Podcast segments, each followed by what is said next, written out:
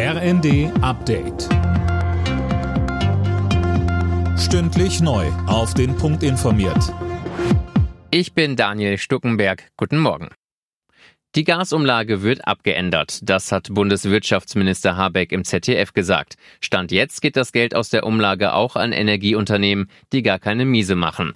Dafür muss sich Habeck ja reichlich Kritik anhören, Tom Husse. Ja, auch aus den Reihen der Ampelparteien. In der Bild fordern Politiker von SPD und FDP Habeck dazu auf, bis morgen ein überarbeitetes Konzept zur Gasumlage vorzulegen. Da findet die Regierungsklausur auf Schloss Meseberg statt. Das sei der richtige Zeitpunkt, um die Gasumlage neu zu verhandeln, so der SPD-Bundestagsabgeordnete Stegner.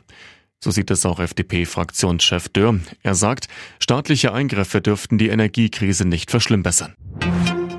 Die SPD-Bundestagsfraktion hat ihre Pläne für ein drittes Entlastungspaket konkretisiert. Laut Medienberichten schlagen die Sozialdemokraten ein bundesweit gültiges 49-Euro-Ticket im Nahverkehr vor, als Nachfolger für das 9-Euro-Ticket, das diese Woche ausläuft. In dem Entwurf für das Entlastungspaket ist außerdem von Direktzahlungen, vor allem für Menschen mit niedrigen und mittleren Einkommen, die Rede.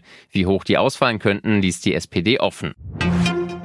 50 Jahre nach der bisher letzten Mondlandung startet heute vom amerikanischen Weltraumbahnhof Cape Canaveral wieder eine Rakete zum Mond.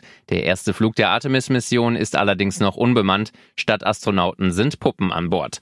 Doch mit den Folgemissionen sollen auch wieder Menschen auf den Mond gebracht werden. Der deutsche Astronaut Alexander Gerst sagte im zweiten, Jetzt äh, gehen wir richtig dahin, äh, aus wissenschaftlicher Sicht, äh, um dort zu bleiben, nicht mal um nur eine Flagge reinzustecken. Und das ist toll. Der Start der Artemis 1 Mission ist heute um 14.33 Uhr deutscher Zeit.